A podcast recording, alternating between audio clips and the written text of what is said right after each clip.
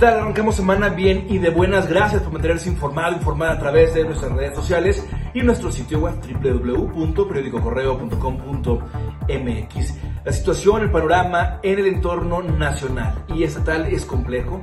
El número de casos de coronavirus confirmados va en aumento, va en aumento también el número de contagios comunitarios y el número de defunciones. Las autoridades son cada vez más estrictas con aquellos que no siguen las recomendaciones preventivas para evitar la propagación del mismo virus que tanto mal ha causado ya en todo el mundo. Por eso, hoy más que nunca, sigamos estas recomendaciones al pie de la letra. La primera es la más importante, quedarse en casa. Lavarse las manos de manera continua, cada media hora, y también mantener una distancia sana, como le han denominado, de metro y medio, dos metros aproximadamente. Arrancamos con la información, es la tercera, de correo al punto. Este lunes, Guanajuato registró nueve casos más de personas infectadas por coronavirus. La cifra asciende a 102 guanajuatenses contagiados. A través del portal de la Secretaría de Salud se reportó también un nuevo caso de transmisión comunitaria en León, dando un total de 10 casos en la entidad.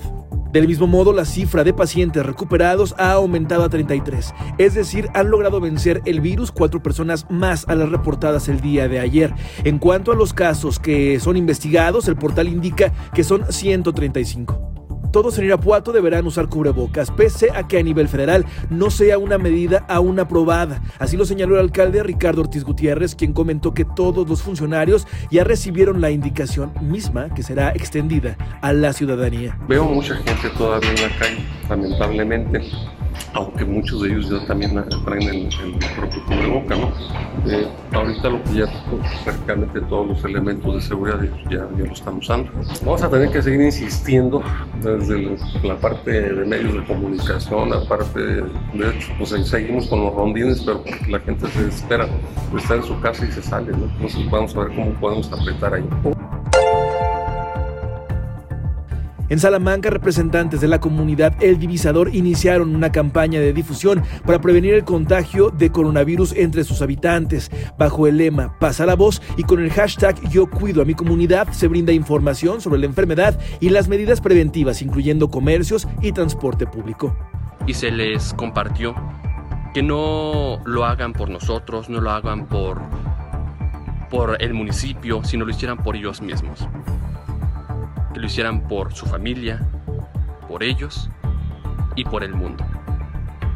Porque en estos tiempos es necesario comportarnos empáticos con todos y más con las personas que realmente están pasando por esta situación.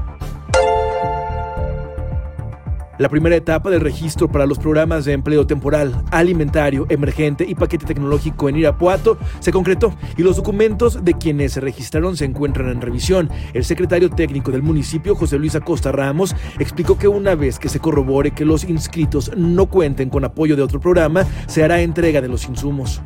El diputado local de Morena, Ernesto Prieto Gallardo, pidió al gobernador Diego Sinue Rodríguez Vallejo hacer reajustes al presupuesto estatal en lugar de endeudar nuevamente a Guanajuato para apoyar a las micro, pequeñas y medianas empresas, tal como lo propuso el Consejo Coordinador Empresarial de León. ¿Más deuda? No. Mejor pedirle al gobernador que en vez de considerar la posibilidad de endeudar aún más a los guanajuatenses, mejor que se apriete el cinturón, que le reduzca el salario de los altos funcionarios, que eh, muchos de los privilegios de los que gozan, o la totalidad de los mismos, se supriman y ese recurso se redireccione eh, a apoyar a las micro y a las pequeñas empresas. El presidente Donald Trump declaró a Estados Unidos en zona de desastre ante las más de 20.000 muertes por coronavirus en el país. El subsecretario de prensa Jude Deere afirmó que esta es la primera vez en la historia que un mandatario emite este tipo de declaración.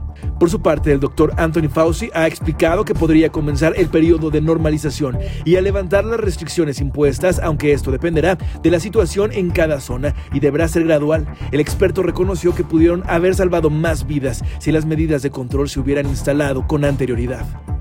Hasta aquí la información. Por el momento, le invito a que permanezca atento o atenta a nuestros distintos espacios informativos y también a nuestro sitio web www.periodicocorreo.com.mx. Quédate en casa. Hasta la próxima.